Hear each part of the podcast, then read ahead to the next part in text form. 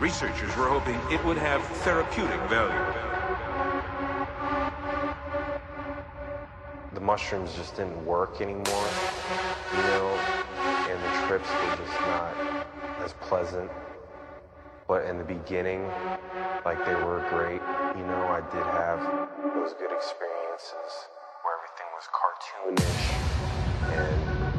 heads looked like balloons and you know, it was it was a lot of fun. You know, I cannot deny that I had a lot of fun doing that stuff. But you know, the insanity was that I kept trying to get back to that same trip that I experienced in the beginning. And drugs I kept doing. You know, I kept taking mushrooms to try to feel that same effect.